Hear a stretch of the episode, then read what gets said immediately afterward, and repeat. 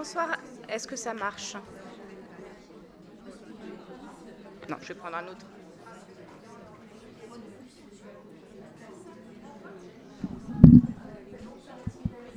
Bonsoir à tous. Bonsoir.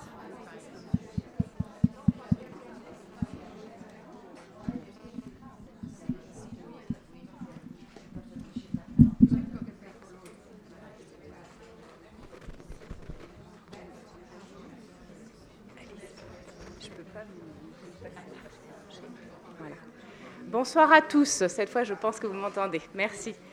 Bienvenue, merci d'être là ce soir pour le deuxième temps de notre cycle de conférences organisé autour de l'exposition Rubens Portrait, Princier, pardon, qui se tient actuellement au Musée du Luxembourg euh, jusqu'au 14 janvier prochain et que j'espère vous avez eu l'occasion de visiter ou bien que vous visiterez euh, très bientôt. L'objet de cette conférence, c'était de prolonger la réflexion qui fait le cœur de l'exposition, euh, de la prolonger, de la mener plus loin en mettant en rapport les portraits princiers et puis d'autres portraits plus intimes qui ont été aussi réalisés par Rubens afin de comprendre finalement la place qu'ont euh, chacun de ces portraits euh, dans l'œuvre de ce grand artiste. Et euh, je suis euh, très heureuse d'accueillir ce soir justement pour euh, approfondir les choses Nadège Ladéry-Dagen, qui est spécialiste de Rubens et plus largement, on va dire, de la période qui va de la fin du Moyen Âge au début de l'ère moderne, même si elle fait aussi des incursions dans des périodes plus contemporaines. Nadège Ladéry-Dagen est professeur, et quel professeur, à euh, l'École normale supérieure de la rue d'Ulm. Euh, elle est aussi l'auteur d'une grande monographie sur Rubens qui fait autorité. Euh, cette monographie a été très récemment rééditée et vous la trouverez dans la librairie du musée du Luxembourg, entre autres, bien entendu. Et puis, euh, euh, Madame Nanéry d'Agen travaille aussi euh, à d'autres projets. Elle a publié de nombreux ouvrages, dont récemment L'enfant dans la peinture aux éditions Citadelle et Masneau, Une histoire de l'art pour tous aussi. ainsi qu'un ouvrage qui, je crois, a marqué un certain nombre d'amateurs d'art, Lire la peinture. Et plus récemment, elle travaille autour d'un projet collectif et de grande ampleur autour de la question de l'artiste âgé. Et je lui laisse donc sans plus tarder la parole. Merci beaucoup.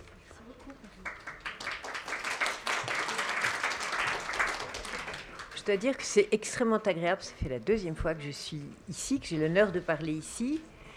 Euh, et c'est très agréable aussi parce qu'on trouve, quand on est un peu en fin de carrière, d'anciens étudiants qui, ont été, qui sont en train de devenir des amis et qui vous accueillent aussi gentiment. Donc merci à Marie Frétini. Alors, est-ce qu'on m'entend convenablement? Parfait. Alors, en fait, c'est un petit peu un paradoxe. C'est un peu un paradoxe de parler de euh, Rubens portraitiste.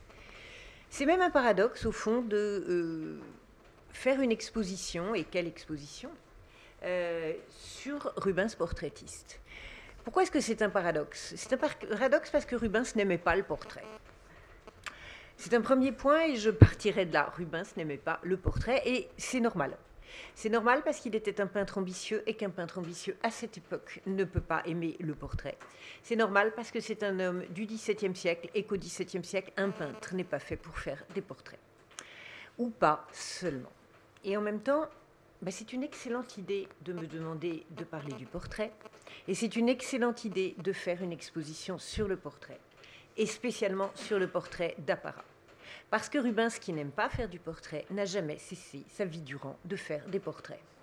Et il a fait d'abord des portraits d'apparat, c'est-à-dire des portraits princiers, des portraits d'aristocrates, tout simplement parce que c'est ça, c'est cela, à l'époque où la photographie, les selfies n'existaient pas, c'est cela que demandaient les aristocrates, les princes, les rois, les reines.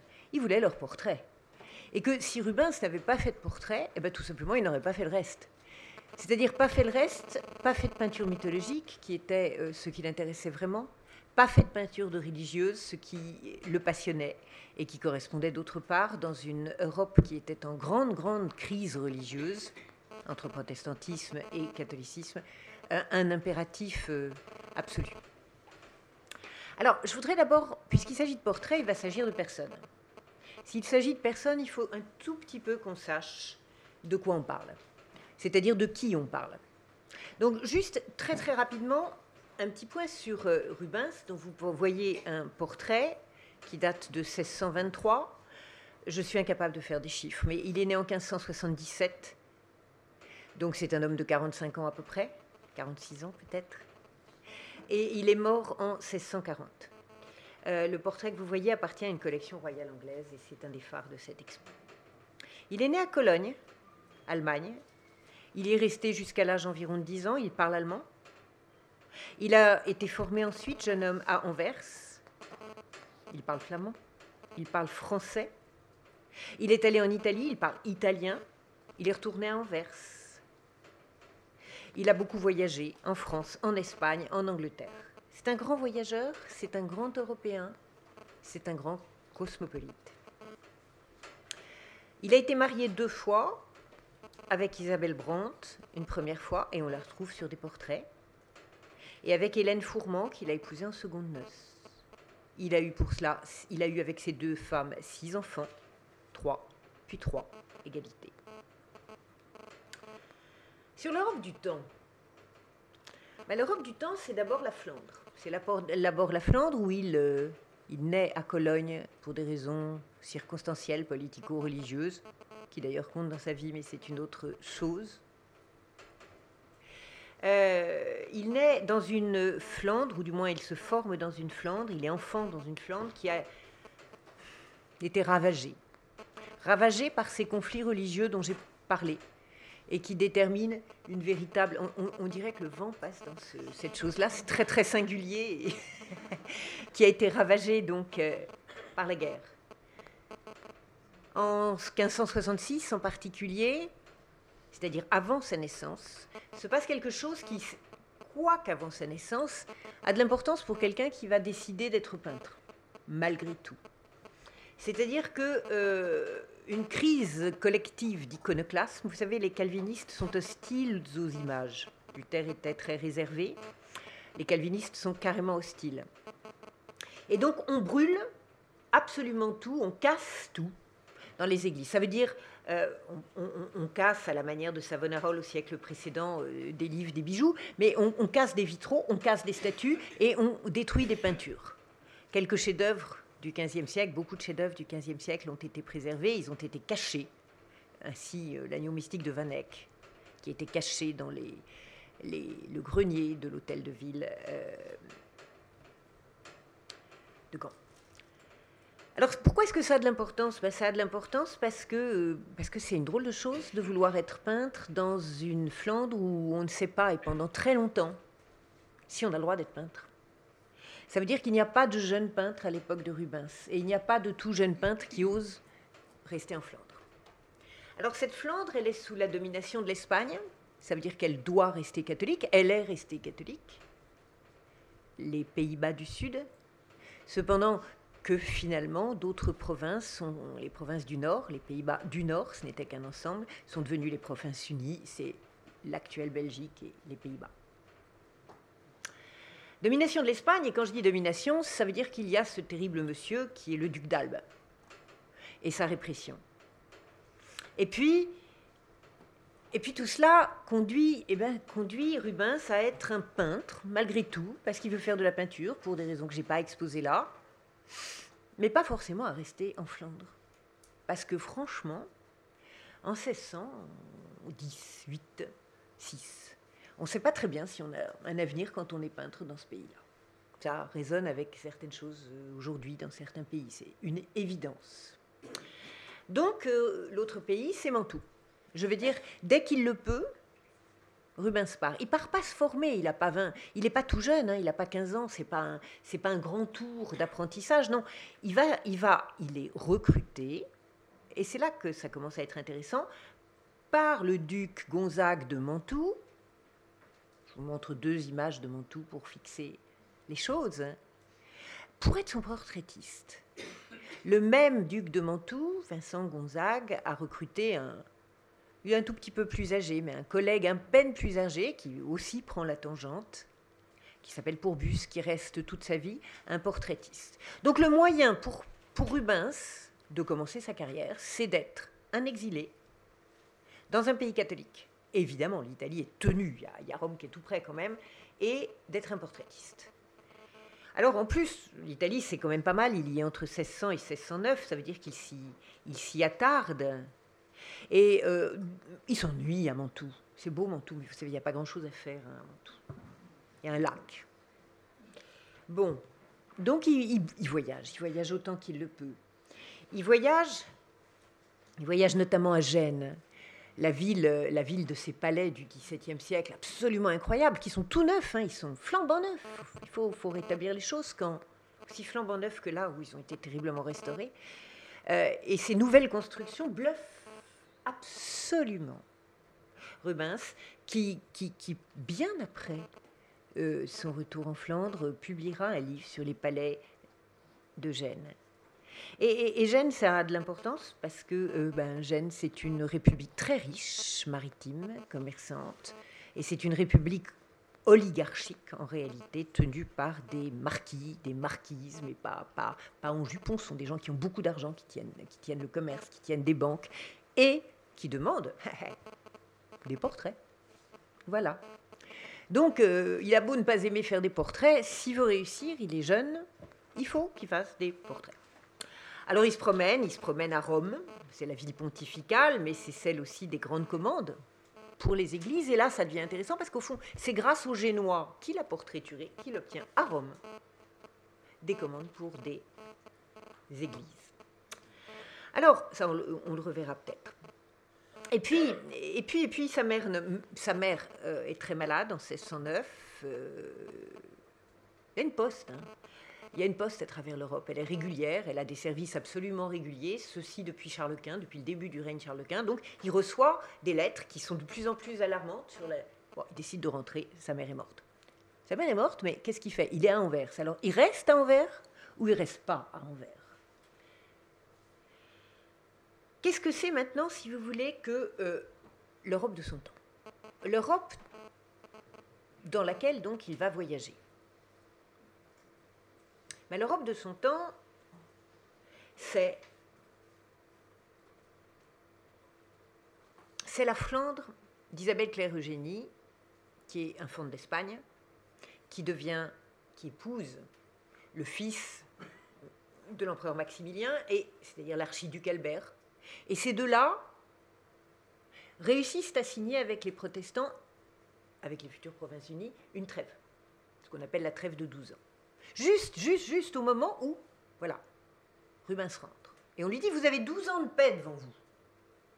Et vous avez ces deux personnes-là, qui sont des êtres absolument de qualité, qui sont catholiques, mais qui ne sont pas des fous de la répression comme le duc d'Albe. Il y a, y a un petit coin là. Il y a un petit coin, et, et puis alors, vous comprenez, il aurait pu continuer, il aimait l'Italie, il l'aimait tellement. Sauf que à Anvers. En Italie, toutes les églises sont décorées de sculptures, décorées de peintures. Bien sûr, il n'y a pas eu d'école. Alors que rentrer à Anvers, eh, il y a tout à refaire. Vous imaginez le marché qu'il y a, plus seulement de portraits, mais puisque la Flandre est catholique, et doit le rester, les Pays-Bas du Sud, il faut remplir les églises de peintures qui n'existent plus. C'est-à-dire que là, cet homme qui s'est trouvé neuf ans piégé à faire des portraits pour euh, le duc de Mantoue et sa famille, pour les Génois, pour tous les aristocrates italiens, voilà qu'on lui dit, OK, vous allez faire des portraits de nous, l'archiduc et l'archiduchesse, mais vous allez nous faire de la peinture religieuse. Et ça, c'est intéressant. Donc il y a cette chance-là mais cette chance-là, elle n'est pas, elle pas la seule. Le duc de Mantoue épouse une dame qui s'appelle Éléonore, qui est, une, qui est la sœur de Marie de Médicis.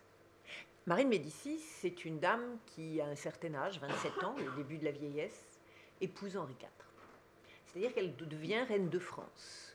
Et voilà que par le biais de Mantoue, la reine de France a envie de l'appeler et l'appelle effectivement à Paris en 1621. Donc il y a la Flandre où il reste pendant ces 12 ans, et puis à la fin de la trêve de 12 ans, est-ce que je m'en vais? Est-ce que je m'établis à Paris?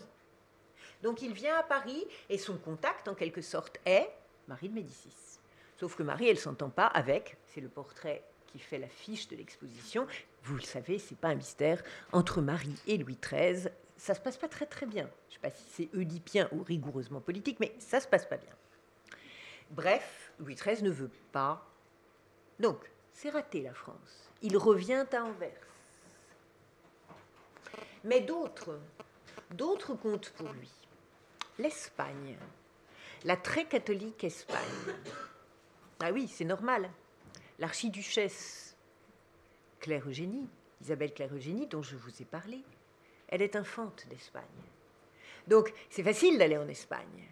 Et donc vous avez ce monsieur, dont voici un portrait ébauché là, par Rubens, et c'est Philippe IV. Et puis ça ne s'arrête pas là. C'est plus compliqué, c'est plus curieux, parce que là c'est l'anglicanisme, donc c'est plus tout à fait le réseau catholique, si l'on peut dire. Je vous expliquerai peut-être pourquoi. Il va en Angleterre. Il va même en Angleterre en 1632, je crois. Et là, c'est le règne de Charles Quint, de, excusez-moi, Charles Ier. vous avez compris, vous avez rectifié, le roi décapité. Première révolution anglaise, après tout, on n'est pas les seuls à avoir une autre révolution et avoir décapité un roi. Ça, si vous voulez, c'est tous les gens qui lui demandent des portraits. Mais chacune de ces personnes aussi peut lui permettre d'avoir une commande telle qu'il le veut, c'est-à-dire une commande qui ne soit pas un portrait. Alors pourquoi est-ce qu'il ne veut pas se contenter de faire des portraits?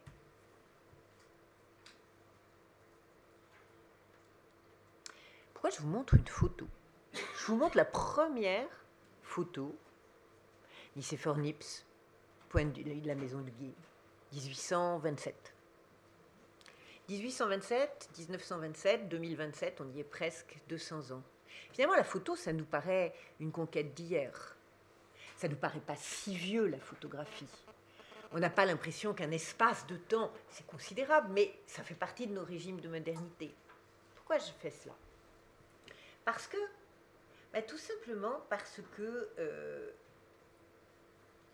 le portrait, le portrait pour Rubens, c'est une chose relativement nouvelle. À l'époque de Rubens, le portrait est une chose relativement nouvelle. Relativement. Ça veut dire que bien sûr qu'il y a eu des portraits, ô combien, et sculptés notamment, on a gardé à Rome, Sauf qu'au Moyen Âge, il n'y a plus de portraits. Il n'y a plus de portraits pour des raisons religieuses, parce que l'individu ne doit pas garder, euh, le, vouloir garder le souvenir de son enveloppe charnelle. Il doit penser à son âme. Le portrait renaît au XVe siècle en Italie sous la forme de... Vous voyez, c'est un buste. Simplement, même pas le buste d'ailleurs, c'est coupé à, mi-bras en Italie. Piero della Francesca, le duc d'Urbino, sous une forme d'éternité, si vous voulez, le, la médaille éternelle à la romaine. Et puis, de trois quarts, toujours coupé à mi-bus, ce sont des tableaux qui sont grands comme ça. On n'impose pas devant Dieu son image. Comprenez? Vanek, l'homme au turban rouge, c'est peut-être un autoportrait, on en a discuté, ce n'est pas mon objet. Ça, c'est vers, peu importe, 1430, 1450, que vraiment le portrait et nous sommes, nous sommes avec Rubens 160 ans plus tard, 180 ans plus tard. C'est beaucoup, mais ça veut dire qu'il y a encore des choses à faire pour renouveler le portrait. Et c'est un peu une thématique de cette exposition. Quelle est la pierre qu'a apporté Rubens à ce genre pas tout à fait nouveau, mais encore en gestation du portrait? Alors, encore en gestation, mais avec un grand précédent, c'est-à-dire que le saut entre le portrait de profil, on voit même pas les mains, on voit pas le corps. Vous comprenez? On, voit lorsque le portrait naît, on voit la tête, parce que la tête, c'est la bouche, les yeux avec lesquels on prie. On voit pas le bas du corps qui est le corps infâme. Voilà que le portrait en pied, portrait viril, à la virilité affirmée en plus, vous remarquerez, euh, naît vers 1530 avec deux. C'est compliqué. Qui est-ce qui a fait le premier? Ils se sont copiés, ils se sont espionnés. L'un s'appelle Seisenegger et l'autre s'appelle Titien. Est-ce que Seisenegger a copié Titien? Ben non. On a plutôt l'impression que c'est Titien qui a. Peu importe. Ce que je veux dire, c'est qu'à partir de 1530, les modèles que Rubens a sous les yeux sont, hop, ça y est, on peut dire le, mot, un portrait d'apparat. Parce que c'est quand même un drôle de mot. Un portrait d'apparat, c'est un portrait qui prend en considération tout le corps, qui élargit. Si on donne le corps, il faut lui donner une magnitude, si vous voulez, une ampleur charismatique. Le corps du roi. Regardez ses épaules. Ouh, il a l'air sacrément fluet, Charles Quint. Franchement, je doute. Bon. Mais pas seulement. Le chien. Donc, qu'est-ce qui entoure Qu'est-ce qu'on met près de ce corps? Bah, euh, Vous voyez, Seisenegger, il se trompe, il met une femme, une chienne. Ah non. Il met un gros chien. Euh, je ne suis pas sûre que ce soit un chien, mais je suis sûre que ce n'est pas une chienne. Ça fait déjà une petite différence. Et puis, on met à para du marbre par terre. On ne va pas mettre un vieux carrelage ou une terre battue. Et puis, on met un rideau. Vous voyez? Ça, c'est le portrait d'apparat. En pied, le corps, et pas n'importe quels accessoires. Et puis, on tient pas non plus n'importe quoi. Je ne vais pas développer. Mais c'est le genre de question que Rubens se pose et qui va être discriminant. Ça veut dire que quand on regarde un portrait au XVIIe siècle et à l'époque de Rubens, on se pose la question du format. Il n'est pas question, d'abord, si vous faites vos portraits, ça coûte cher, et puis il y a une sorte de droit à l'image, qui signifie que vous êtes forcément une personne importante. Ou alors que vous êtes peintre et que vous peignez votre entourage et vous-même. Et ça, c'est un cas particulier. Mais selon que vous avez droit, si vous êtes un bourgeois, vous avez droit à cette taille-là, il ne vous viendra pas à l'idée de peindre de vous peindre à grandeur nature et en corps entier, et inversement, peindre le roi en petit, ça se fait au XVIIIe siècle pour d'autres raisons, mais ça ne vient pas non plus à l'idée. Donc la question du format, la question du cadrage, la question des accessoires, tout cela, c'est ce que Rubens sait depuis Titien, et Titien, ben Titien, il meurt en 1576, c'est-à-dire l'année, un an avant la naissance de Rubens. Donc vous voyez comment les liens se font de génération à génération. Et Titien, bah, ça va être un, immense modèle pour l'Europe du XVIIe siècle, mais surtout pour Rubens. Bon, alors dans ce cas-là, on peut faire des portraits si Titien en a fait. Ben non. On doit faire des portraits. Michel-Ange, au milieu du XVIe siècle, nous raconte que, une chose d'abord, la peinture flamande, c'est de la mauvaise peinture. Michel-Ange est italien. Hein. C'est quelqu'un qui sait reproduire la nature, le peintre flamand, mais il peint des choses agréables à voir, des choses on ne peut pas dire mal, des chiffons, des masures, c'est le paysage. Il déteste la peinture de paysage. Michel-Ange, pour Michel-Ange, chercher un paysage chez Michel-Ange. Ah non, ce ne sont que masures, ça ne sert à rien. Ça n'a pas de substance, ça n'a pas de nerf. Alors ça, il l'écrit au XVIe siècle. Au début du XVIIe siècle, on dit la même chose, non seulement du paysage, mais du portrait. C'est quelqu'un d'un peu plus important théoriquement, d'un peu moins important picturalement, qui ne sait pas tenir le pinceau, qui s'appelle Félibien. On, encadre, si vous voulez. Michel-Ange, c'est le milieu du XVIe siècle, c'est avant Rubens. Félibien, c'est en 1668, c'est après Rubens. Et la pensée de Rubens, elle va de l'un à l'autre. quelle est ma place dans le portrait? Bon, celui qui fait parfaitement des paysages est au-dessus d'un autre qui ne fait que des fruits, des fleurs, des coquilles. Celui qui peint des animaux vivants est plus estimable que celui qui ne représente que des choses mortes et sans mouvement. Et comme la figure de l'homme est le plus parfait ouvrage de Dieu sur la terre, il est certain aussi que celui qui se rend l'imitateur de Dieu en peignant des figures humaines est plus excellent de tous les autres. Alors, c'est exactement le contraire de ce que je vous ai dit, apparemment. Sauf qu'il corrige. Si on lit la suite du, texte de Félibien, un peintre qui ne fait que des portraits, c'est-à-dire cette figure humaine magnifique, voyez C'est bien de faire des figures humaines, encore faut-il les mettre en mouvement. Un peintre qui ne fait que des portraits n'a pas encore cette haute perfection de l'art et ne peut prétendre à l'honneur que reçoivent les plus savants.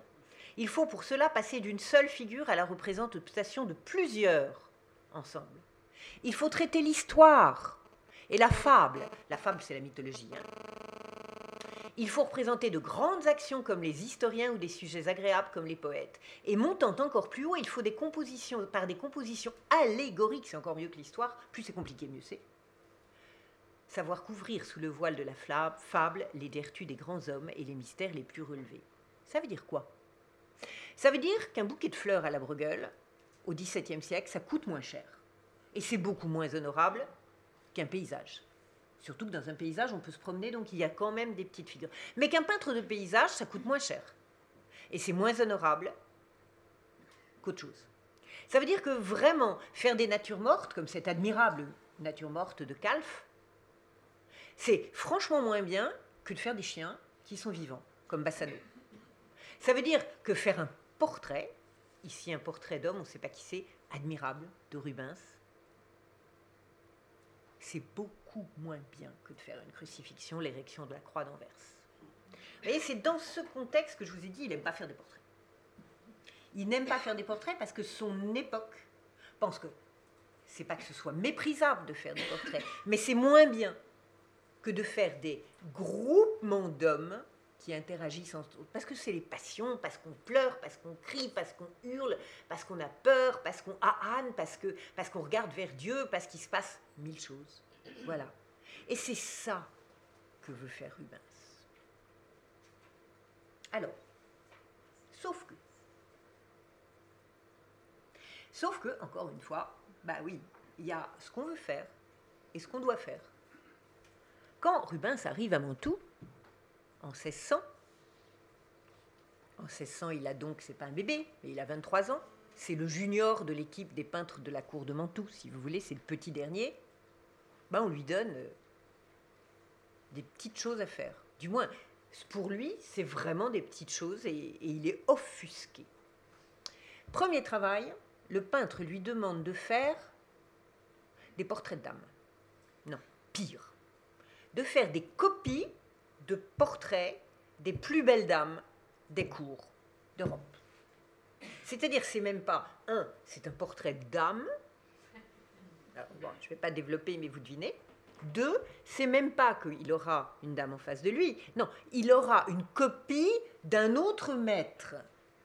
Et il met deux ans à ne pas faire ses portraits. Sauf. C'est intéressant. Nous avons un portrait d'âme, parce que Titien a connu la même chose. Et Titien a fait des portraits d'âme, sauf qu'il n'a pas fait de copie. Il a peint une grande dame, Isabelle d'Este. Isabelle d'Este, pour Titien, c'était une, c'est une femme formidablement intelligente, grande humaniste et grande mécène des peintres. Ceci est un portrait de Titien qui représente Isabelle d'Este jeune. Titien a vécu longtemps, Isabelle d'Este a vécu longtemps. On a un deuxième portrait que l'on connaît d'Isabelle d'Este. Elle a 50 ans, Titien l'a repeint, et elle lui dit Oh là là là là, qu'est-ce que je suis moche Et donc finalement, le portrait disparaît un jour, et d'autant plus qu'il lui demande, c'est ce portrait, de refaire en la rajeunissant son portrait. C'est joli, non? Voilà. Ceci est la copie par Rubens du portrait d'Isabelle d'Este à 50 ans. Ok, il a dû l'arranger, donc ça doit être le portrait refait et qui a disparu néanmoins. Ça veut dire qu'il a accepté quand même de faire sur la série que lui commandait le duc de Mantoue un portrait. Pourquoi? Parce que la commanditaire était prestigieuse, elle était morte depuis 50 ans, hein, mais c'était une femme remarquable et pas juste une beauté, elle était belle par ailleurs. Et puis d'autre part, parce que c'était un Titien. Et qu'un peintre de 23 ans, en copiant un Titien, ça devenait intéressant, y compris pour l'apprentissage de la technique. Alors, de quoi s'agit-il? Le duc de Mantoue ne lui demande quand même pas, progressivement, de faire que des copies. Il lui fait un peu plus confiance et il lui demande de faire des portraits de, de ses enfants et de lui-même. C'est assez étonnant parce qu'on a plusieurs portraits des enfants de Mantoue.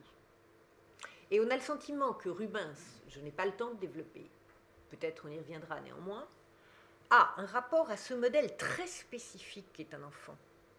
C'est-à-dire, un enfant, ça bouge. Ça bouge toujours.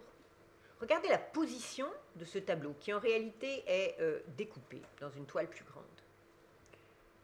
Toile plus grande, il en reste ça. C'est-à-dire que si vous regardez bien, comprend très bien, on, expose euh, Dieu le Fils, Dieu le Père, c'est la Trinité et, le Saint-Esprit, et la cour de Mantoue, Madame, pardon, dans l'ordre du XVIIe siècle, Monsieur, Madame, euh, l'héritier en chef et euh, la première femme qui est morte à cette époque-là, mais qui doit figurer dans le tableau. Ça, on comprend. Puis ensuite, là, qu'est-ce que c'est que ces petits trucs-là qui se baladent partout dans le tableau? Bon, le tableau a été mis en pièces par les Français lors des guerres napoléoniennes. Et on a recousu les morceaux pour essayer de faire un truc. Donc, il manque des morceaux. Voilà. Donc, quand on reconstitue, on sait que ça, ça appartenait au tableau, ça, ça appartenait au tableau, ça, ça appartenait au tableau, et, pour aller vite, ça, c'était dans le tableau. Ce qui m'intéresse, c'est que, regardez, cela ne bouge pas. Mais celui-ci, c'est comme si dans le tableau, au lieu de regarder vers la Trinité comme il le doit, ah, c'est drôle ce que tu fais. Vous comprenez? Et au fond, on est du côté, ben, on est du côté de l'animation.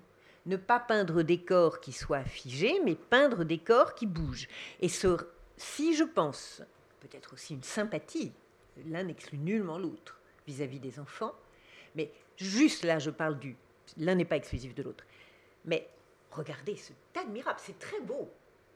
Regardez ce visage d'enfant. Regardez la petite lumière. Oh, je crois qu'en médecine, on appelle ça l'humeur vitreuse. C'est beaucoup moins beau. Mais c'est ce petit point de brillance qui fait que la lumière se réverbère dans votre œil quand votre œil est humide, et que, bah Et on a la même, vous voyez, sur les lèvres. On a le même point de brillance. Il a les, joues, les lèvres humides. Il est plein de vie, ce gamin. Il a ses boucles blondes et il a même, il s'est un peu échauffé sur son col le lobe de l'oreille. Voyez C'est la force du vivant que nous montre là. Alors il fait ses tableaux. Il fait ses tableaux et il s'ennuie à faire ses tableaux, alors euh, il rajoute des petits trucs. Ce petit chien-là, vous voyez, qui a disparu, qu'on a coupé, qui a dû aller dans une collection, qu'on a récupéré. Mais voilà, ce qui l'intéresse beaucoup plus, c'est les, j'ai envie de dire les contorni. L'entourage, ça, ça doit l'ennuyer follement. Ce qu'il y avait là et qui a disparu, coupé, découpé par les soldats français qui ont dû revendre des petits morceaux de la toile les plus rigolos à leurs yeux. Bon. Alors, le voici à Gênes toujours pendant ces années 1600-1609. Et là, attention, c'est un peintre, il a 26 ans, il a du métier, hein, il avait déjà du métier quand il est arrivé en... Vous savez, à l'époque, on ne perd pas son temps à faire l'école des beaux-arts, on ne perd pas son temps à passer le bac. Il a fait, l'école longtemps, jusqu'à 14 ans, 15 ans. Il, est ce qu'on appelle un peintre lettré. Et ensuite, sa mère voulait qu'il fût page, euh, donc il a été qu'il fût notable, et donc elle l'a envoyé comme page, donc il sait ce qu'est une cour. C'est important. Parce que pour faire le portrait d'aristocrate, il ne faut pas avoir des mauvaises manières. Le succès incroyable européen de Rubens tient au fait qu'il parle le même langage et qu'il a les mêmes manières, qu'il sait se tenir, tenir son rang, mais plus généralement, se tenir et converser. Les modèles, vous savez, ils restent pas des heures. On a un mannequin avec des vêtements, voilà, donc en général, on peint devant un mannequin. Si c'est à cheval, on peint devant un mannequin cheval. Mais on, a quelques séances d'esquisse de la tête. Et là, voilà, il, faut, il faut parler un peu. Si vous avez eu l'occasion un jour de poser, on parle quand on pose. Et le peintre parle. Donc il faut, voilà. Et ça, il sait. Et donc cet homme qui sait, qui en plus sait encore mieux après quelques années de la cour de Gênes, dont qui sait aussi plein de choses. Parce que son frère est philosophe, il est à Rome, et qu'il est extrêmement savant. Donc voilà, il n'y a pas d'obstacle. Alors à Gênes, il sait peindre, il sait parler. Et on lui commande des tableaux. Et là, tout le monde est bluffé parce que, ben voilà, entre-temps, il est allé en, en Espagne, on va le voir. Il a vu les Titiens, il a vu les Titiens en pied, et ouh, il étire la toile. Et ces gens qui sont à Gênes, ce sont des parvenus. Il n'y a rien d'autre à dire, au sens magnifique du terme. Parvenir, l'ambition. Mais c'est des parvenus. Et des parvenus qui, euh, qui prennent des titres nobiliaires. Donc c'est des banquiers qui deviennent des monsieur de deux. Voilà. Donc, et eh ben voilà qu'il est magnifique. C'est-à-dire qu'il met, vous voyez, encore ce tableau, il a été recoupé. C'est dommage, hein, il rentrait pas, il, rentrait pas entre les deux portes. Alors, on a coupé. Voilà. Donc il était encore plus grand. Il y avait, on, on a l'esquisse, on savait qu'il y avait une terrasse et un jardin. La terrasse et le jardin, ils ont disparu. Mais même comme ça, d'abord regardez la splendeur des étoffes. Regardez les colonnes, regardez le raffinement avec lequel elle tient. Son éventail. On ne sait pas s'il fait chaud, mais c'est un signe de raffinement absolu. L'éventail.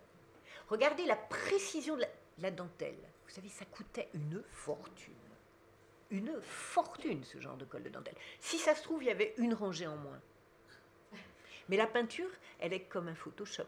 C'est-à-dire que vous pouvez en rajouter. Ça n'a aucune importance. Voilà. Et ça, il y a même le tissu. Ça, et voilà. Et il en fait plein. Il y en a qui ont disparu, mais on en a gardé un certain nombre. Alors franchement, elles se ressemblent toutes, vous me direz, parce qu'ils s'en fichent des individus, encore que. Il sait quand même saisir leur visage. Il sait saisir, regardez, le face-à-face de cette femme, avec presque un petit, pas un clin d'œil, mais un air de, oui, on peut imaginer qu'ils ont parlé, qu'ils ont parlé ensemble. Alors il y a même un perroquet, il y a les oiseaux exotiques, il y a tout le commerce. Le perroquet, il est là. Euh, l'acra, je pense que c'est un perroquet ou un acra. Le, bec est là. Et l'oiseau se tortille dans tous les sens. Et on peut imaginer qu'il apporte en plus un élément de bruitage dans le tableau. Ah, ah, ah. Comprenez? Et ça, c'est quelque chose qu'on fait très, que, Rubens fera tout le temps. Je vous ai montré très rapidement tout à l'heure l'érection de la croix. Regardez, faire intervenir le bruit et la sueur, le chien qui aboie, l'enfant qui hurle, les, les, portefaix dont on ne peut pas penser qu'ils ne, ah, ah, qui ne hannent pas. Ce sont des tableaux qui font du bruit. Et eh bien, même dans les portraits, ça fait du bruit. D'où l'oiseau, et ça évoque par ailleurs la fortune du commerce et bien sûr l'éventail. Voilà. Et c'est par eux. C'est par ces gens qui s'appellent Pallavicini, qui s'appellent Doria, qui s'appellent Spinola, dont les aînés reprennent l'entreprise et dont les cadets deviennent, rentrent dans les ordres. Donc en l'occurrence deviennent jésuites. C'est par eux que Rubens a, ah, enfin, sa première commande en 1607 dans cette église de Rome qu'on appelle la Chiesa Nova, qui est toute neuve, qui est jésuite, c'est-à-dire le style à la mode. Un énorme tableau d'autel dans une énorme chapelle, avec un dispositif incroyable. Vous voyez, ça, c'est un Rubens, plus dans un style plus ancien, délibérément, qui se retire il y a un système de poulies qui fait que pendant les fêtes, on les retire et ça dissimule une image du XIVe siècle, du XIIIe siècle, du Xe siècle, de jamais, qui était censée être miraculeuse. Donc en plus, il fait un dispositif magique à poulies où l'image sort, où il y a une autre. Vous comprenez l'enjeu pour un peintre qui, d'autre part, a 26 ans, 27 ans, et doit bien rigoler quand il fait ce genre de choses. Il faut jamais oublier que les peintres ont été un jour jeunes et un jour vieux. Ça, ça influence beaucoup, beaucoup leur, ce genre de, de jeu. Et aussi peut-être la présence de tous ces jeunes anges. Alors, Rubens est un peintre, ça vous l'avez compris. Et Rubens, dans les petits travaux qu'on lui demande de faire, ben on lui demande de faire de la restauration de tableaux.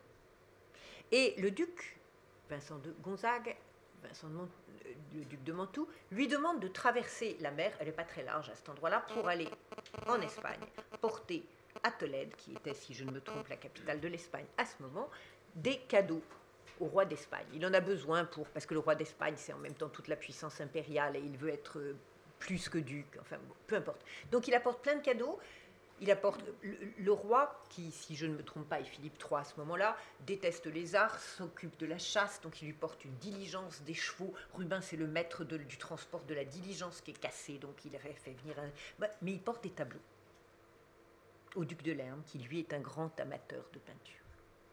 Et ces tableaux, il les accompagne parce que tout simplement, on roule des toiles, mais ça peut s'abîmer.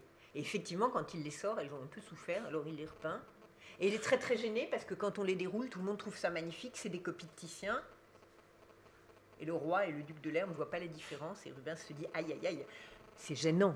Je ne peux pas leur dire que c'est des faux et qu'ils se sont trompés, mais s'ils prennent ça pour des vrais, c'est ennuyeux. De sorte qu'aujourd'hui, on ne sait plus si ce que Rubens a apporté, c'est des vrais et des faux.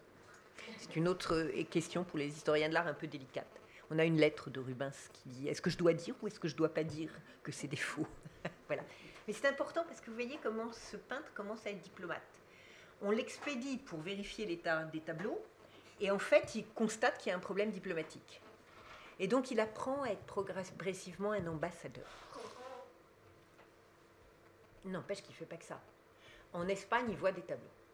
Alors, il y a deux types de tableaux que Rubens peut voir en Espagne. Beaucoup de Titiens.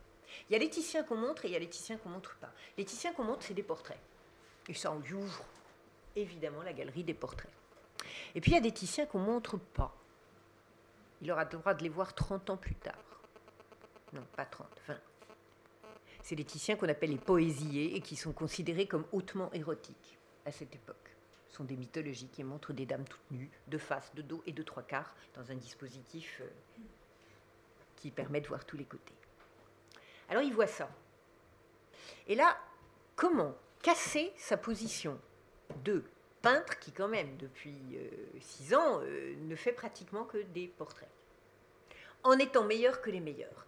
Il voit ce Charles Quint à Mühlberg, qui est un des, le premier grand portrait équestre de l'Europe, qui est un roi en armure, chevauchant, un cheval qui nous paraît un peu poussif aujourd'hui, un mannequin cheval, dans un paysage. Alors si je dis, oui, c'est pas bien de dire d'un Titien qu'il n'est pas qu'il est un peu poussif le cheval. Mais il est un peu poussif le cheval, je suis désolée.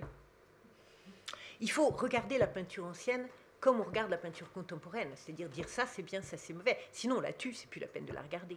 Donc il est un peu poussif ce cheval. Il n'a pas l'air, il tient bien sur ses jambes barrières, mais il, sent le, il sent le mannequin. Le mannequin en bois ou le mannequin et c'est sans doute ce que se dit Rubens, qui se dit c'est ma chance. Et qui retourne le cheval. Vous voyez, le cheval, il était dans le prolongement de la toile. On dit dans le champ. Et là, mais avec un petit mouvement de pivot qui certainement a intéressé Rubens. Hop Et on obtient cette toile absolument magistrale du duc de Lerme. Le duc de Lerme, c'est le vrai chef de l'Espagne à ce moment-là. Philippe III va à la chasse, c'est parfait. Bon. Et vous voyez simplement ce pivot qui fait que le cheval, hop, va franchir, à l'époque de Diderot, on parle du quatrième mur, si vous voulez, va rentrer dans votre espace. Si, vous, êtes plutôt du côté du cinéma, Woody Allen, La Rose pourpre du euh, vous voyez, c'est va-et-vient entre la salle et l'écran. Et eh ben c'est ce qu'il propose. Le cheval est un pas de plus, et il rentre chez nous. Et voilà. Et puis, ce cheval, ben, il ne sent pas. Regardez, regardez, il, ne sent pas le mannequin. Regardez ce poitrail qui vibre. Regardez les veines. Regardez les. Au fait, le cavalier, oh, le cavalier, il est quand même pas mal. Mais au fond, le cavalier, à part la tête, hein, ce qui a intéressé beaucoup plus, c'est le cheval. Alors, pourquoi ce cheval Et comment connaissait-il si bien les chevaux? Un peintre, ça monte pas à cheval. Ben Mantoue, on s'ennuie. Mais au moins Mantoue a une spécialité. Mantoue, Jules Romain, la salle des chevaux, je ne sais pas si ça vous dit des choses comme ça pour ceux qui sont allés à Mantoue. Mantoue, c'est la première, le premier centre d'exportation des chevaux de race dans toute l'Europe. Un jour, j'ai vu une carte dans un colloque très savant sur les animaux et les cours de l'exportation des chevaux, des étalons de Mantoue dans l'Europe. Ça va jusqu'à l'actuelle Suède, ça va jusqu'en Norvège, ça va jusqu'au-delà de, ça va jusqu'à Saint, actuellement Saint-Pétersbourg. Ils en expédient partout. Ça veut dire que ça veut dire qu'à Mantoue, Rubens, quand il s'ennuyait, voyait des chevaux et qu'il a dû en, il en a frénétiquement. Et l'armure, l'armure, elle dit, elle est quand même le morceau de bravoure de Titien, cette armure. Moi, je ferais mieux que l'armure de Titien. Vous voyez Ça, ça s'appelle l'émulation. Ça s'appelle l'agone. On a écrit plein de choses sur ça. Et c'est vrai que les peintres, pour percer, doivent faire mieux qu'un grand maître. C'est leur coup de force, si vous voulez. Sauf que ça ne se fait pas comme ça. Grosso modo, les ingrédients, ça a été Mantoue, les cheveux, les chevaux, pardon, Titien et, et bah, le Gréco. Bien sûr, Saint-Martin partageant son manteau. Il vient, c'est pas étonnant.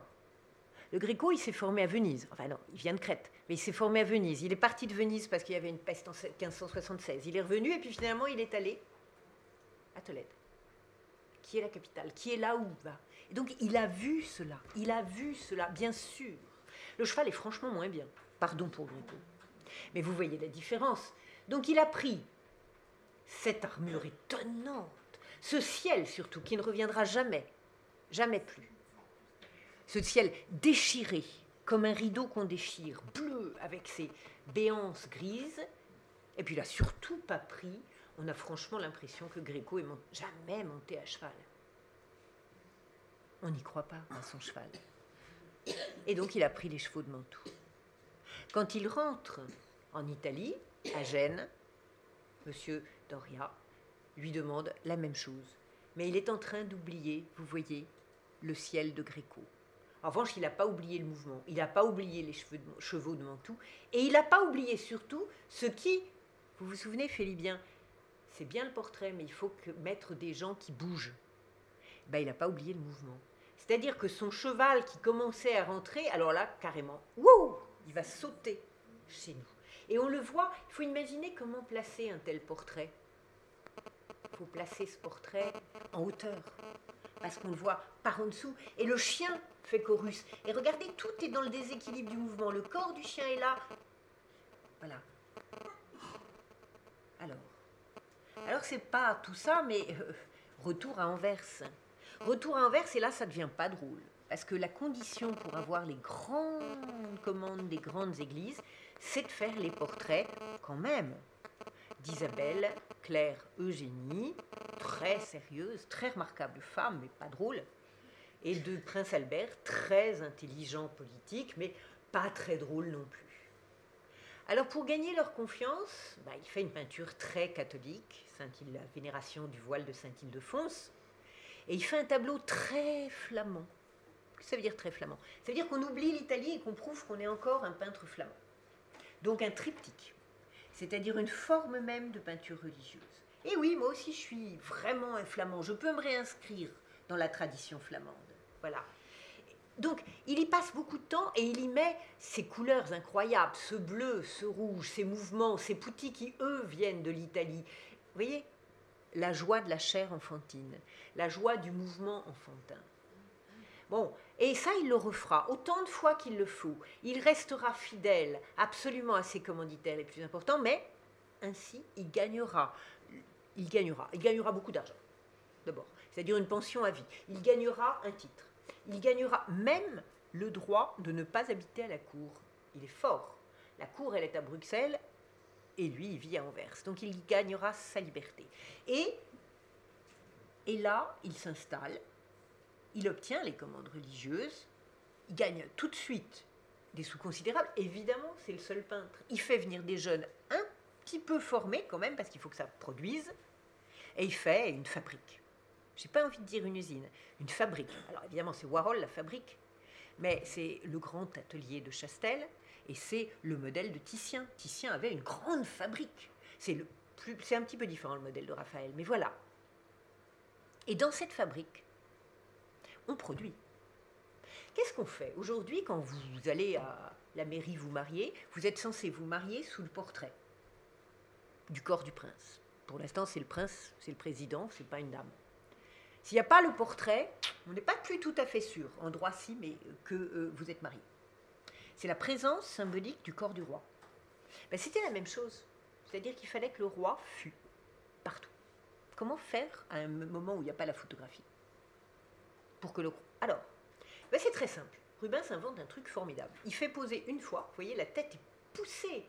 Elle est poussée. Qu'est-ce que ça veut dire être poussée? Ça veut dire qu'elle est plus ou moins haute patte, elle est très précise. Elle est poussée jusqu'au détail. Et puis, ensuite, ben, le vêtement peut être interchangeable, et puis le fond, ben, on va l'adapter. Le fond, il n'est pas fait. Parce que c'est le tableau qui reste dans l'atelier et qui est changé tous les 5-10 ans. Ben oui, la peintre, ça vieillit. Donc, et à partir de là, l'atelier, il y en a un pour monsieur, il y en a un pour madame, et à partir de là, ben, on varie. Voilà, hop, hop, hop. Voyez l'éventail? Hop. Allez, l'éventail. Bon, voilà, là, cette fois, c'est un rideau. Même la gravure. Ah oui, euh, ça coûte moins cher. Hein. Euh, et puis, ça peut se mettre dans les livres, ça peut, on peut, voilà. après, le temps change. Claire Eugénie, Isabelle Claire Eugénie est veuve. Elle est veuve et elle devient béguine, pour aller vite. Donc, elle a, on en parlait tout à l'heure, euh, elle a cet incroyable vêtement du renoncement elle continue à gouverner. Hein. c'est plus compliqué. Mais peu importe. Et donc, il refait un modèle. Vous voyez, c'est pas fini le fond. En même temps, c'est un tableau en soi. Parce que pour cette femme qui a renoncé, peut-être est-ce que c'est nous ce qui nous émeut beaucoup plus. Mais ça permet d'en faire plein d'autres. Voilà. Ce que j'appelle la fabrique. Vous voyez? Faire un modèle, s'impliquer personnellement quand la commande est d'importance, et puis une fois qu'on a gagné, savoir déléguer le travail. Alors, ça, ce sont les portraits publics. Il y a les portraits privés. Oui. Le premier portrait privé qu'on ait, c'est le portrait dit, l'autoportrait dit au chèvrefeuille. Mais l'autoportrait dit au chèvrefeuille, c'est un autoportrait de mariage. C'est-à-dire qu'on a, Rubens arrive en 1600, donc il revient fin 1609 à Anvers. En 1610, c'est une pluie de bonheur qui lui arrive. Il est, donc euh, peintre officiel de la cour, il a 40 000 commandes, il les réussit toutes, il a de l'argent. Euh, donc très très très vite, euh, pas tout de suite mais très vite, il va pouvoir se construire un incroyable palais. C'est une réussite extraordinaire dans lequel il a une collection fastueuse. Bon, il n'en est pas encore là hein, quand il se marie. Et il décide qu'il est temps de se marier, puisqu'il a décidé qu'il restait. Il a l'âge de se marier, il a une trentaine d'années, un petit peu plus il est l'âge de se marier, donc il se marie. Il se marie avec une femme qui, a un certain bien, juste ce qu'il faut. Juste ce qu'il faut. Il y est très attentif dans ses lettres. Quand il perd sa femme, on lui dit bah, Vous avez une telle surface, euh, remariez-vous avec une veuve noble, vos enfants seront nobles. Et il dit Oui, et il écrit Oui, mais ma chère a ses besoins. Et une veuve c'est pas très jeune. et il épouse un tendron de 16 ans qui est un petit peu moins argenté, mais qui a quand même de l'argent, parce qu'il ne faut pas exagérer. Bon, ce que je veux dire, c'est que là, nous avons un portrait bluff. C'est, oui, au fond, c'est un contrôle de l'image qui ment. C'est une image retouchée, c'est une image Facebook, c'est une image pour faire croire qu'on en est déjà là. C'est une image de mariage, on ne se marie pas en blanc. Le blanc, c'est la couleur du deuil à ce moment-là. Hein. Bon, il a en particulier, d'abord, il n'a pas ce jardin. Il ne l'a pas encore parce qu'il n'a pas encore la maison qu'il construira ensuite. Ensuite, une telle broderie coûte si cher qu'il est que elle est incapable. Elle est incapable. Elle n'a même pas le droit parce qu'il y a des lois sanctuaires. Elle est incapable de. Donc c'est du bluff. Ça, ce pourpoint en satin rebrodé de fils d'or et d'argent, j'y crois pas. Et ce qu'il faut bien comprendre, ce sont c'est cette partie-là. Avec, vous voyez la jarretière, les bancs, les bas abricots avec la jarretière et le nœud. Ces bas, ça coûte une fortune. Il n'a pas l'argent. Mais la beauté de l'homme se situe au XVIIe siècle dans le mollet ce mollet, messieurs, que vous cachez pour notre désespoir tout l'hiver et que vous montrez sans bas pendant l'été, en Bermuda. Voilà. Donc, il porte ce que l'on porte quand on est un gentilhomme arrivé. Vous connaissez le portrait de Hyacinthe Rigaud, Louis XIV, avec ses chaussures à talons et à grands nœuds et ses bas à jarretière. Voilà, ça veut dire qu'il est... Tout ça, il ne l'est pas. Mais il peut si facilement l'être en peinture, la peinture devient une image de marque. Parce que je vous ai dit, un particulier ne va pas se peindre en pied et en grande taille. Ben si, il se peint en pied et en grande taille. C'est du wishful thinking et ça fonctionne. Ça fait venir les commandes. S'il est capable de se présenter comme ça, c'est que vraiment il est sûr de lui. Vous comprenez? Et ça fait venir. Alors ça, ça c'est autre chose.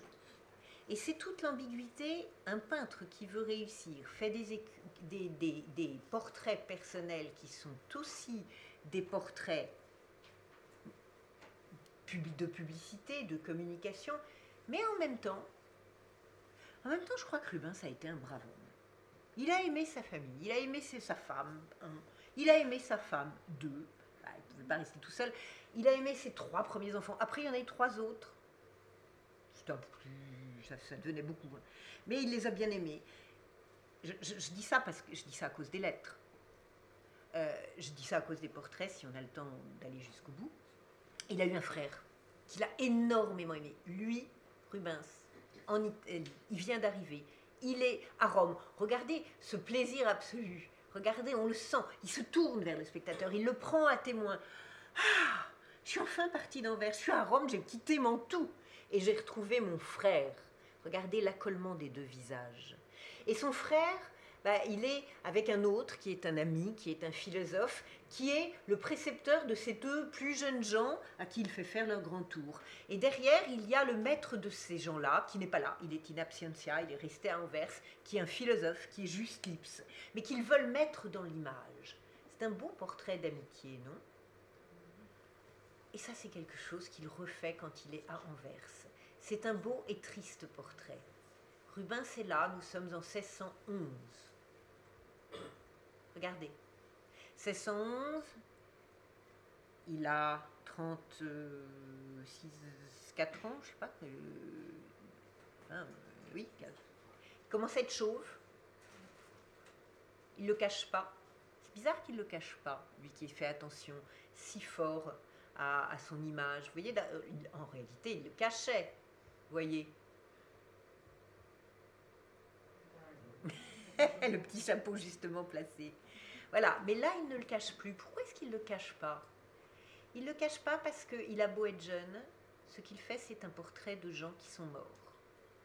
Juste le maître qu'ils ont aimé, que son frère a tant aimé, est mort. Il vient de mourir. Cet homme-là est très malade. C'était le disciple. Et surtout, Philippe, Philippe qui vous regarde, vient de mourir. Son frère est mort. Et tout cela est sous l'égide de ce portrait de Sénèque, la philosophie, avec un, deux, trois, quatre tulipes qui s'inclinent, dont une seule est encore vraiment dressée et en bouton, mais enfin la tige commence à baisser. Vous voyez l'invention dans le portrait, l'homme qui ressort, qui revient dans le portrait. Là, l'image n'est pas exclusive d'humanité. Portrait. Je vais vous en montrer trois. Ce sont les trois que nous connaissons, les trois grands autoportraits que nous connaissons de Rubens. Il y en a peut-être eu d'autres, mais c'est les trois qui sont fameux. Nous sommes ici en 1623. 23, il a 45 ans. Le chapeau, ouais, quand même. Hein. Euh, les traits, et bel homme le rouge. Le rouge vermillon, c'est la couleur de l'humeur sanguine, et la couleur de l'humeur sanguine, dans la théorie des humeurs qui fonde la médecine du début de la modernité, c'est-à-dire la médecine pas moderne, si vous voulez, c'est le temps de la jeunesse. La jeunesse, elle est encore là. L'œil bleu est vif. Autre portrait, très beau, 1628. Un petit peu plus âgé. Mais beau, mais peut-être un tout petit peu plus moins sûr. Il y a, il y a de l'aigreur hein, là-dedans, c'est dur un peu comme visage. Il y a de la mélancolie là-dedans. Toujours ses yeux. Les avait-il si bleus? Personne ne peut le savoir. Les yeux bleus, gris, des flamands et des flamandes. Possible. Mais enfin, on n'en aura jamais la preuve. Mais regardez l'étincelle de lumière. C'est pas le flash. Hein. Non, non, c'est ce qu'il a peint dans l'œil. ne nous y trompons pas. Regardez la connivence qu'il établit avec il nous regarde cet homme. Il nous regarde, il sourit avec euh, ah, il y a un œil qui nous regarde euh, avec un peu de méfiance et il y en a un autre qui établit le dialogue, me semble-t-il. Mais mais il y a quand même une chose qui est différente. Vous savez, dans le sens de la lecture, on, lit. Il y a un sens de la lecture en Occident. Ici, cet homme apportait le monde à lui. Vous voyez le visage le, La main, pardon. Ici, cet homme nous regarde. Ici, cet homme nous regarde et il est encore vers le sens de la lecture à venir. Le passé, quand on commence une feuille, on commence par là et puis la fin de l'histoire, elle est là. Eh bien, le sens du portrait est très important dans un portrait seul. Et voilà, vous voyez, ça se retourne. Et ça se retourne. Cet homme vieux, il est goûteux, c'était la fin de sa vie. Alors, des trois portraits, celui-ci est terrible. Est terrible. On peut se demander s'il n'y a pas un début de paralysie latérale. On peut se le demander d'autant plus, y a-t-il des docteurs dans la salle, que il y a une main avec un gant et que cette main avec un gant, en réalité, dans les dessins, s'appuie sur une canne. Paralysie latérale de Léonard de Vinci. On sait très bien qu'il a fait un AVC avant de quitter à Rome à 64 ans et il est mort en France sans avoir rien fait. Est-ce qu'il est arrivé la même chose? De ces trois autoportraits, un seul, bien sûr, est, est diffusé en gravure et c'est celui-ci. Alors vous me direz, il regarde vers le passé? Ben non, c'est juste que la gravure, elle inverse l'image par un phénomène de miroir. Donc il a choisi le premier, et les seuls autoportraits gravés que nous ayons, c'est celui où il fixe son image avant le déclin. Alors, il me faut aller un petit peu plus vite sur ces portraits. Regardez, ceci c'est sa première femme. Magnifique portrait. C'est une ébauche. C'est une ébauche, ça veut dire que vous voyez, c'est pas pour cette fois pour qu'on en fasse d'autres. C'est parce que ça lui suffit, c'est pas un portrait d'apparat, c'est un portrait de connivence. Qu'est-ce qu'ils ont fait? À quelle heure ceci a-t-il été pris? Je veux dire, voilà, elle ramène à elle. Je te donne mon cœur. Elle la ramène juste sous sa poitrine, sa poitrine serrée. Il fera, il fait, il fera souvent pour les intimes, bien sûr, seulement pour les intimes. Regardez comme le pinceau s'attarde au trait, comme le pinceau caresse la trace bleue des deux seins. le pinceau devient une caresse. Regardez le délicat bleu de la chair qu'il palpite. Regardez la délicatesse de la perle. Regardez à nouveau sur cette bouche la très fine pointe de lumière. Regardez ces yeux incroyables, tout de douceur et de connivence. Regardez cette coiffure qui est tout sauf une coiffure. Comment s'est-elle coiffée? Elle n'a pas de soubrette pour la coiffer. Ça dépasse de partout et il aime cela. C'est Frisette. Elle meurt. Elle meurt d'une tuberculose. Elle meurt en 1626. Il la pleure. Il dit que c'est affreux. Il la pleure dans ses lettres et il sait déjà, il dit de toute façon le temps passera et je me soignerai, je dois vivre. Trop, trop d'hommes totalement pour l'amour qu'il donne à ses gens et totalement sachant que la vie doit continuer. Et, et, et, et, et il sait qu'il a besoin de partir. 1626, il ferme son atelier. Il dit au revoir à ses deux fils, à leurs deux fils, Hélène, euh, Isabelle, elle s'appelait Isabelle Brandt. Les deux fils d'Isabelle Brandt et de père Paul Rubens. Ceci, c'est le. Euh, il s'appelle comment le petit? Euh, Ceci, c'est le fils, c'est Albert. Tiens donc, il s'appelle Albert. Eh ben oui, il est content d'avoir un fils, mais il lui donne tant qu'à faire le, le nom du prince. Ça peut aider pour l'avenir. Vous voyez comme les choses sont mêlées. Et regardez comment il les représente. Il va les quitter, il les quitte pour un an. Il leur donne des conseils, il leur écrit. Et le grand, il le présente comme un déjà gentilhomme, il a 13 ans. Et il lui donne des livres. Et le petit, il lui donne la rondeur de l'enfance encore et, regardez, un petit, une drôle de canne avec un fil et un oiseau. Un petit jouet. Un oiseau, un petit oiseau d'enfance, mais un petit oiseau qui est en train de partir. Un petit oiseau qui va aller hors champ, qui va quitter l'écran. Et lui s'en va. Et puis, quand il revient, quand il revient, il se marie. Il se remarie. Et il épouse une charmante, une délicieuse jeune femme, toute jeune femme. Nous sommes en 1630. Il a 53 ans. Pour l'époque, c'est un barbon. C'est un vieux. Et elle a, elle vient, il a attendu qu'elle ait l'âge canonique, je veux dire l'âge du mariage selon les recommandations du droit canon. C'est-à-dire, il a attendu l'anniversaire de ses 16 ans. Il faut réfléchir hein à ces choses-là quand on parle des âges. On en a parlé récemment à propos de Gauguin. Alors, bon, tout le monde trouve ça très bien, y compris l'évêque qui préside lui-même au mariage. Je veux dire, voilà, et elle est heureuse, hein, manifestement, et il se...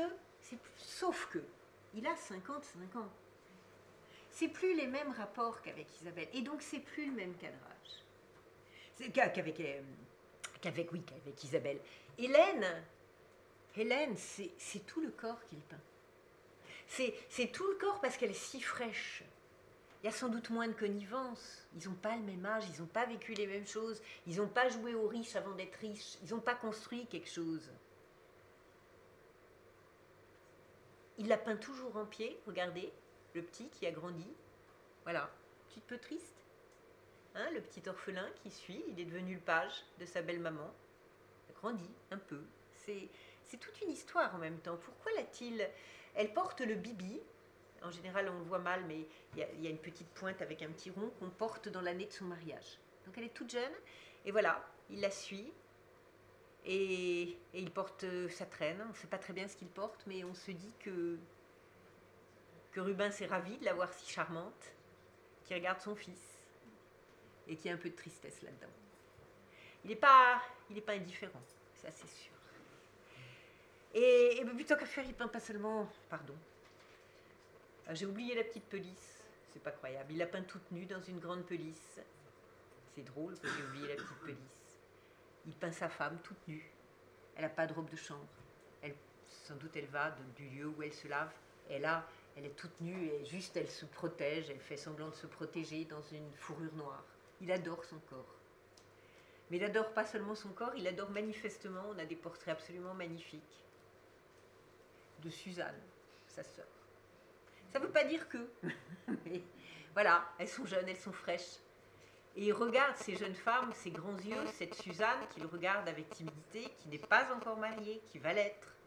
Sous son grand chapeau, elle le regarde par en dessous et elle a ses yeux qui mangent son visage. Qui mangent son visage, qui mangent son visage, qui mangent. Ils n'ont pas mangé ses seins. Et regardez, elle serre ses mains elle se protège et, en même temps, en se protégeant, elle fait ressurgir ses seins. Cette nacre incroyable. Vous voyez, le portrait, le portrait, je veux bien. Pas seulement le portrait, parce que c'est les petites frisettes de la pelisse. La pelisse, elle, en plus, euh, c'est un peintre. Hein. Il sait très bien d'où ça vient. C'est une copie du Castiglione qui se trouve au Louvre, avec la pelisse du Castiglione qu'il a piqué pour en faire une sorte de vêtement fantasmatique, parce que le noir est le plus cheux de cette pelisse permettent de, pardon, mais de caresser, de chatouiller cette chair si blanche et si nacrée. Donc de donner ce qu'il veut, une impression tactile. Alors, comme on aime bien le vocabulaire un peu plus savant, on dit une impression haptique. Voilà, les impressions haptiques du tableau. Vous voyez, c'est un tableau où le modèle, pardon, se touche. C'est pas évident. Vous ne trouverez jamais cela chez les dames qui tiennent leur, euh, leur éventail. Excusez-moi. Comprenez? Dans un portrait d'apparat, alors que là, voilà, elle touche, ça veut dire que sous ses mains, elle tient une certaine texture, avec une autre, elle tient une, autre texture, que les textures touchent la peau, et qu'au fond, ainsi, je vous disais tout à l'heure, il fait entendre du bruit dans la peinture, mais il fait sentir des choses avec la paume de la main dans ces tableaux. Impression olfactive, je n'ai pas le temps de vous le montrer, c'est surtout les peintures religieuses. Les, fleurs dans les peintures, ça a une un certain effet. Impression auditive et ici, impression haptique qui en font beaucoup plus qu'un portrait. Je voudrais terminer sur ces portraits d'enfants quand même. Ces portraits d'enfants qui, eux, n'ont pas pas d'enjeu et qui s'arrêtent à l'ébauche. Ceci, vous voyez, c'est déjà un portrait. Voilà, on donnait. Alors, est-ce qu'on donnait? Oui, on donnait. On donnait aux petits-enfants des animaux familiers qui sont des chats et qui sont des oiseaux. Bon, mais c'est devenu aussi autre chose, c'est-à-dire que Jésus tient un chardonneret. Voilà, donc c'est en même temps une ambiguïté entre l'enfance et Jésus. Et ici, est-ce que c'est un petit Jésus? Est-ce que c'est un enfant? Regardez le geste. Il est très difficile à faire hein, pour un enfant, ce geste. Je ne suis pas certaine qu'un petit enfant, en réalité, puisse avoir essayé de faire ce geste. Essayez de plier, euh, de déplier pouce, index, de coller annulaire et auriculaire, et de déplacer, moi je ne peux pas. Euh, je me suis perdue, hein, de majeur et, l'annulaire, et de, et de bon, c'est un geste, même pour un adulte, très difficile. Pour un enfant, je crois que c'est un geste impossible. C'est un geste de peinture. Comme je vous ai dit, la dentelle, c'est une dentelle de peinture. Les bas abricots, c'est des, bas de peinture.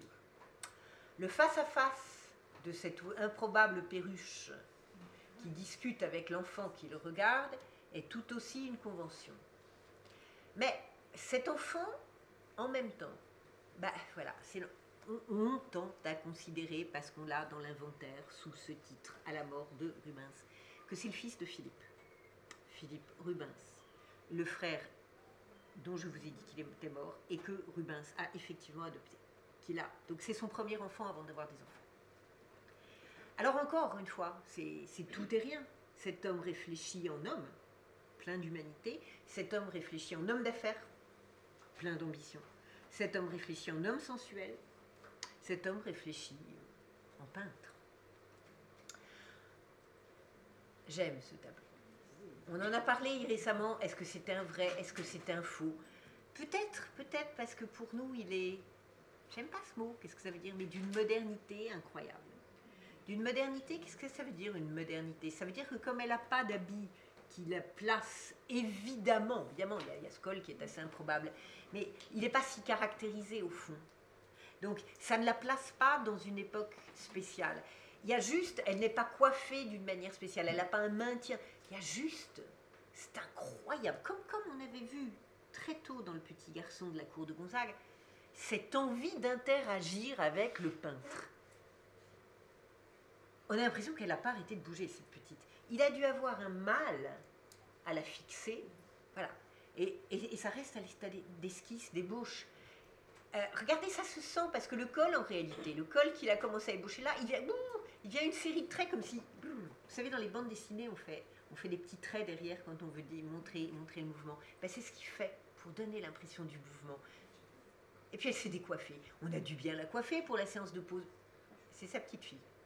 C'est Claire Eugénie, dont il parle beaucoup dans les lettres, et dont, qui sera le, le premier grand chagrin de sa vie, puisqu'elle est morte à 12 ans. Voilà. Et alors évidemment, il y a deux manières, c'est ça le, Pourquoi je dis ça? Que je ne suis pas d'accord avec Philippien. Parce que pour nous, les portraits, c'est aussi des gens. Et il y a deux manières de les voir, comme des morceaux de peinture, incroyables morceaux de peinture, mais parfois on sait qui c'est. Parfois on sait, on sait ce que sont devenus. Alors les portraits d'enfants, c'est pour ça que j'ai écrit avec le directeur des peintures du Louvre et avec une autre personne, un livre sur les portraits d'enfants, sur les enfants. Parce que beaucoup de ces portraits d'enfants qui nous font tellement sourire, ce sont des portraits qui sont faits post-mortem. Je viens de vous dire, et je crois que c'est le cas parce que là je ne correspond pas, c'est un portrait très rapide. Mais on a quelques très précoces et très beaux portraits d'enfants qui sont réalisés après la mort pour intégrer les portraits de famille. Et c'est la magie du peintre. C'est la grande magie du peintre. On a un portrait par Bronzino de l'enfant naturel de Laurent le Magnifique, qui est juste une, chose admirable. Et on sait, là, parce qu'on a la commande, que c'est un portrait post-mortem. Et ça aussi, c'est la magie du peintre. J'ai dit en riant, c'est des Photoshop. Mais le miracle du peintre, c'est aussi de faire vivre. Infiniment mieux qu'une photographie, peut-être. Le vivant des gens, même quand ils ne sont plus là. Alors il y a ces enfants, j'en ai parlé, et vous voyez, on a ici des portraits individuels. Pour ça, je vous ai dit tout à l'heure, après, ils sont un peu trop nombreux. Philippe, il s'appelle Philippe aussi, l'enfant, le fils de Philippe. Devinez comment elle s'appelle Claire Eugénie. Évidemment, toujours le, nom de l'archiduchesse, mais ça n'empêche pas de l'avoir aimée. Les deux enfants, Albert et j'ai oublié le nom du deuxième, et puis ensuite, on n'a plus pour le deuxième mariage. On les a, les enfants, ils sont là. On sent que ça grouille. Et il adore ça. Mais c'est plus tout à fait le même rapport. C'est une maternité où la chair rencontre la chair. Et puis, ah, le dirais-je, le portrait est un peu plus convenu. Le visage de l'enfant est un peu plus convenu. Les yeux sont un peu trop grands le minois est un peu trop mince ici, ça a été vite fait. Autre maternité? Ah ouais, c'est le deuxième. Hein. Il en a eu trois de ce côté-là aussi. Bon, c'est une ébauche et j'ai dit l'importance des ébauches. c'est vraiment c'est magnifique. Il pousse, il pousse son petit dernier, il pousse celui-là. Euh, oui, il pousse, mais euh, puis en même temps, il résiste pas. Il en fait. Euh, qu'est-ce que c'est que cette colombe? Je vais mettre. allez hop, il y en a trop. Vous voyez, c'est lui. Il est mort en 1640, en 1642, donc il a, a 65 ans. On sait qu'il est goûteux. il se déplace plus ou moins comme Louis XIV gangréné, c'est-à-dire en chaise roulante. Ah oui, il a son dernier enfant. C'est un portrait juste idéal, évidemment. C'est un portrait juste idéal où il se peint comme s'il avait. Qu'est-ce que c'est? Il y, a, un film formidable comme ça où. Britain. Y a-t-il ici? Dans la fin Où l'homme naît vieux, la femme naît normale, et il remonte le temps, et il y a un moment du film où extraordinaire, où enfin, ils sont au même âge. Bon, et eh ben voilà. Pour moi, la peinture, c'est ça. C'est ce type de rencontre, parce que cette méditation qu'il me semble lire sur, le, sur son cadet du premier lit qui suit sa nouvelle belle maman, voilà, c'est la vie, hein, elle n'a pas été une marâtre, mais c'est un peu triste. Je la lis ici dans ce regard. Je veux dire, s'ils avaient, vraiment le même âge, ils la regarderaient pas un peu d'en haut avec douceur, mais un peu de, pas de supériorité, mais un peu une mélange de mélancolie et de oui, bon, voilà, c'est raté. On n'a plus le même âge, on n'aura jamais le même âge. C'est ça que je trouve merveilleux dans ce peintre. Vous voyez, et ça, vous le trouvez très souvent. C'est toujours le même petit cadet, l'année du mariage. C'est étonnant de le voir comme ça. Il est obligé toujours de traîner avec papa-maman. C'est étrange, c'est étonnant. Elle est charmante, hein, elle n'est pas désagréable. Je vais m'arrêter là. Ce que je voudrais dire, c'est que je suis frappée parce que mon histoire avec Rubens, mon histoire avec Rubens, elle s'est déroulée en, trois temps, je crois. Quand j'avais 25 ans, quand j'ai commencé vraiment à m'intéresser de très près, au point d'en faire euh, une partie de ma vie à la peinture, je détestais Rubens. Ça ne veut pas dire qu'il m'était indifférent. Ça veut dire que je trouvais ça répugnant, révulsant. Il y en avait tellement trop. Et quand on est indifférent, je pense qu'il n'y a rien à faire. Quand on a une réaction épidermique à quelqu'un, mais pour moi, ce sont des gens, c'est pas un euh, ça veut dire qu'il y a quelque chose qui se passe. Dix ans, quinze ans plus tard, je me suis passionnée pour le cycle de Marie Médicis. Passionnée. Pour moi, il n'y avait pas de plus belle peinture. C'est à ce moment-là que j'ai écrit ces grands livres. Je veux dire, ces grands livres, ces livres longs. Grands, ça voulait, c'était pas, ça ne voulait pas signifier, je vous en supplie, la qualité, mais ça veut dire que j'y passais du temps. C'est long de faire deux livres sur Rubens, et j'en ai fait deux pourquoi est-ce qu'on n'aime plus Rubens? Pourquoi est-ce que parce que parce que ces grandes machines allégoriques, parce que cette j'espère qu'il n'y a pas de conservateur du Louvre dans la salle. Parce que ce terrible montage de coffres de forts bancaires qui entoure ce qui aurait dû être, ce qui était au Sénat, dans une galerie beaucoup plus étroite, et qui procédait comme une sorte de all-over, où nous étions comme dans une installation, comme dans un dispositif moderne, envahis par ces êtres, en un temps où le cinémascope n'existait pas. Ça marchait tout à fait différemment. Je crois que Rubens est allé, avec ce cycle, jusqu'à l'extrême de la chair, de la peinture, de la peau, de son amour des matières, beaucoup plus en réalité que du récit. Cette peinture-là, aujourd'hui, je commence à m'en défaire. Rubens m'intéresse précisément pour les portraits. Je vous l'avoue, plus pour les portraits intimes que pour les portraits d'apparat. Et ce qui m'intéresse, c'est que quand je ce qui m'étonne, c'est que quand je me suis intéressée vers 2000 à Rubens, C'était en même temps, sinon j'aurais jamais réussi à publier ce livre. C'était la première grande exposition en France Rubens, c'était celle euh, de Lille.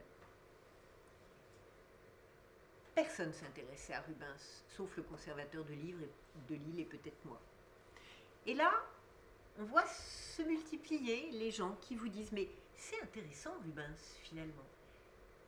Et, et, je pense que ça dit quelque chose. Ça dit quelque chose sur, à la fin du XXe siècle, donc quand j'ai commencé à m'intéresser à la peinture, Art Press, les revues d'avant-garde, pronostiquaient la mort de la peinture. Il n'y aurait plus de peintre. Et c'est vrai, c'est absurde la peinture. À l'époque où on fait du cinéma, de la photo, à l'époque d'Internet, pourquoi est-ce qu'on continue à prendre du badigeon Comme à Lascaux? Mais peut-être c'est ça. Peut-être c'est parce que la peinture et la peinture chez Rubens, c'est juste la matière. Et que c'est juste de travailler avec la main, c'est-à-dire avec un corps, la réalité d'une matière. C'est travailler avec son corps la matière pour nous qui sommes devant nos écrans, devant des images virtuelles, devant des téléphones, devant quelque chose, devant une vie où on se promène plus, on est en voiture, on est sur, où le corps n'existe plus, peut-être que le propre de la peinture, et peut-être ce que j'ai cherché chez Rubens, c'était justement ce corps, accord avec la toile, qui est ce qui nous manque? Je suis frappée du succès, je ne suis pas la seule, des tablettes ou de nos téléphones tactiles. Pourquoi? J'ai parlé haptique, je parle tactile. C'est-à-dire qu'au fond, sur nos téléphones, nous refaisons des gestes et nous nous approprions l'image avec nos doigts, en la grandissant, en la repétissant, en la déplaçant. C'est-à-dire qu'au fond, la tablette nous donne petit peu de contact vrai avec une image qu'on peut à nouveau toucher. Bref, et pour finir, la peinture de Rubens, c'est l'anti-écran virtuel. Je vous remercie.